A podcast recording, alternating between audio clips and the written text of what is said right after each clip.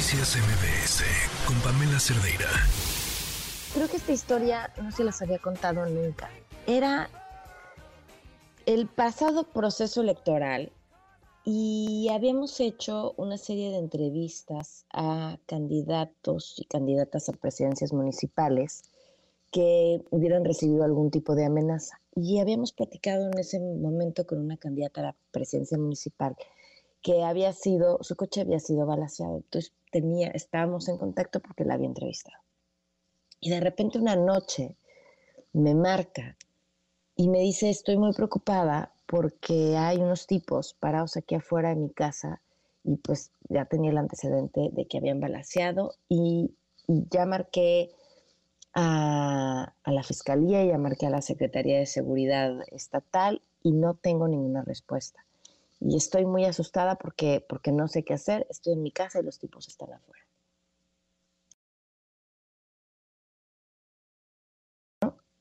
De terror.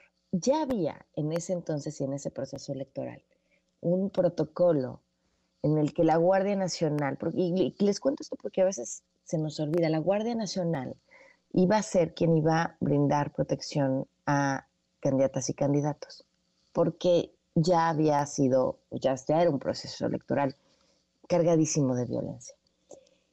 Finalmente, la historia fue, eh, las personas que estaban afuera de su casa eran miembros de la Guardia Nacional. Nadie había tenido el detalle de avisarle que iban a ir. Eh, y de repente eh, recibían llamadas y no sabían si quienes les llamaban eran o no de la Guardia Nacional o era alguien que estaba buscando tener información. O sea, en realidad el ambiente era de absoluto terror y desconfianza. A la candidata ya no le pasó nada, eh, pero, pero vivió esos momentos de, angustia y de no saber pues si los que estaban afuera eran los malos o los buenos, lo que quiera que eso quiera decir.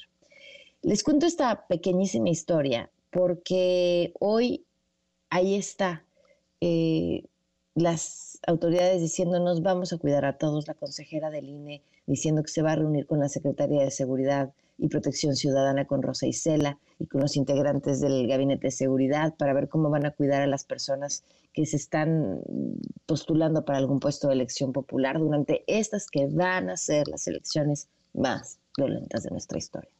Por dos razones. Una, porque son las más grandes. Y dos, porque nada, absolutamente nada ha cambiado en la estrategia de seguridad que nos permita decir que ahora va a estar mejor.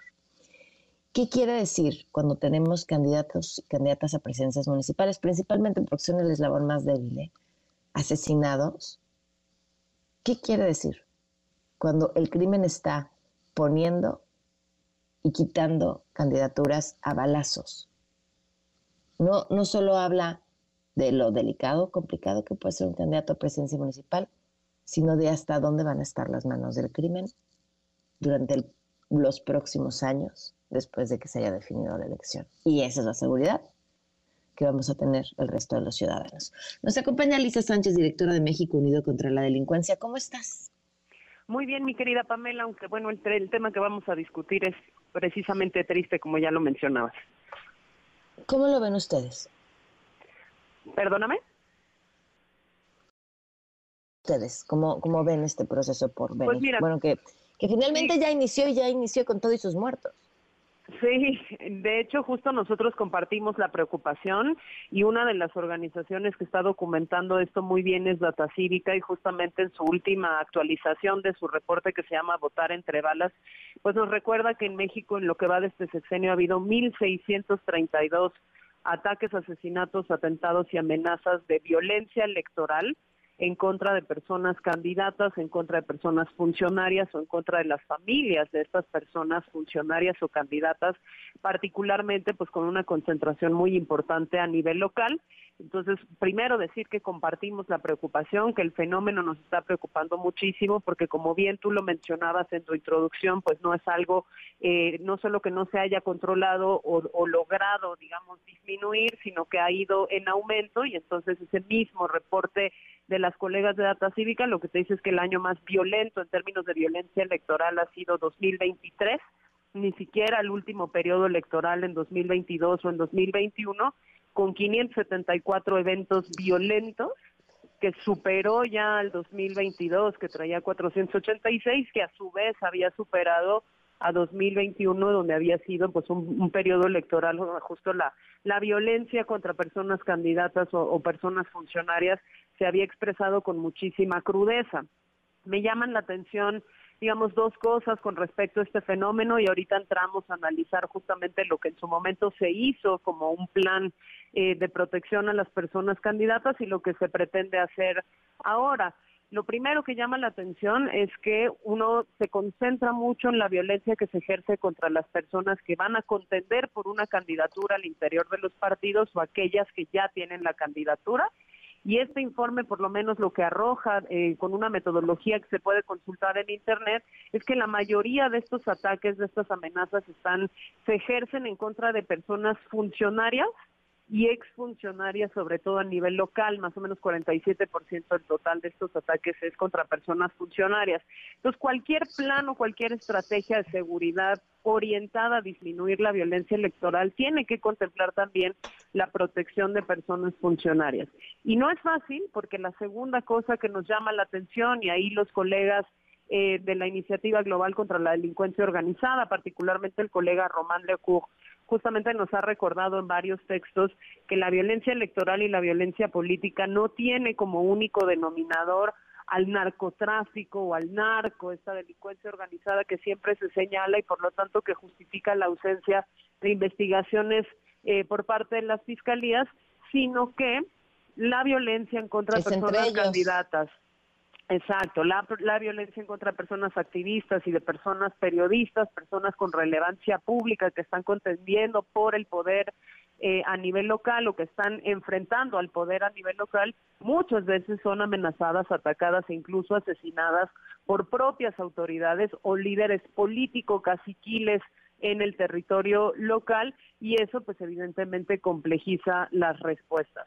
Tuvimos ya en 2029, y si quieres con eso cerramos, una estrategia que se nos presentó por parte de, la, de la Secretaria de Seguridad Ciudadana, eh, de Seguridad y Protección Ciudadana, que si tú te acuerdas se presentó incluso en una mañanera y mucho se le criticó un poco esa estrategia porque no solo lo que tú mencionabas del tema del protocolo que ya existía, donde era la Guardia Nacional la encargada de la protección a las personas candidatas, sino que más bien parecía un decálogo de intenciones, de cosas pues que se espera que sucedan en la normalidad en cualquier administración pública funcional, ¿no? Una decía, hacemos un llamado respetuoso a que todos los actores políticos respeten la ley. No, bueno. Pues, no, bueno. Sí, ¿no? Este, eso debería suceder tradicionalmente y qué bueno que se haga el llamado, pero eso no, no sustituye un plan de protección mesas de trabajo entre las autoridades electorales y la Secretaría de Gobernación, consultas a los gobernadores para ver cómo veían, eh, digamos, como la, la estrategia y algunos puntos, digamos, como un poquito más, más este, concretos que decían, bueno, aquellos candidatos que lo soliciten pueden recibir protección y podemos eh, establecer, digamos, un sistema de alerta de puntos de interés en términos de seguridad por incidencia delictiva y actos de violencia previos y o por la preexistencia de amenazas hacia personas en particular que requieran, ¿no? Entonces que haya una atención importante. No hubo, que yo sepa, por lo menos es mi entendimiento públicamente, una presentación de la evaluación de este plan post periodo electoral en 2021 ni en 2022. Y entonces, por lo tanto, quizás el, el, llamado más importante a hacer ahora es que si se presenta un plan en donde se activen protocolos, sistemas de alertas tempranas, mecanismos de coordinación, pues sí nos presenten cuál es el resultado de esto y que también nos digan cómo están eh, pensando activar justamente las, las investigaciones desde ahora de las fiscalías, no solo para proteger a las personas que van a contender en este periodo, sino también para las personas funcionarias y para aquellas que ya se sabe, por lo menos eh, a nivel local, que tienen nexos con las economías ilícitas, con las organizaciones mm. criminales y pretenden contender por un puesto de poder. Pues es que eh, siempre salen todos con el no sabíamos, ¿no? no, no o sea, es, la sorpresa de no sabíamos que tenía para, para la próxima elección, vamos a revisar muy bien los perfiles y al final vuelve a ser la misma historia, porque además son, son tan, tantas candidaturas que pareciera que escapan de las manos o les da igual y permiten que se les escape de las manos. Totalmente, yo yo comparto contigo el llamado a las autoridades, digamos, a, las fiscalías, a las autoridades federales, etcétera, a las propias autoridades electorales locales y federal, pero sí es muy importante también el llamado a los propios partidos políticos que tienen que hacer justamente esa revisión y tienen que coadyuvar a la activación de las investigaciones penales y criminales correspondientes en aquellos casos en donde justamente sí existen estos señalamientos e incluso hay investigaciones previas para que esas personas pues no puedan no este participar en plena libertad en un proceso político en el cual pues lo que no podemos darnos es el lujo de seguir eligiendo personas con nexos criminales que en lugar de solucionar el problema lo van a agravar. Claro. Pues Lisa, te agradezco que nos tomes la llamada, estaremos al pendiente de cómo de cómo se desarrolla esto y híjole, me, me encantaría decir ojalá sea lo mejor posible, la participación, la, pero creo que ya sabemos cómo va a terminar. Ojalá que nos equivoquemos, pero pues sin duda este va a ser un tema al que le vamos a tener que dar seguimiento. Así es. Un abrazo, muchísimas gracias. Gracias a ti. Buena, buena tarde a tu audiencia. Noticias MBS con Pamela Cerdeira.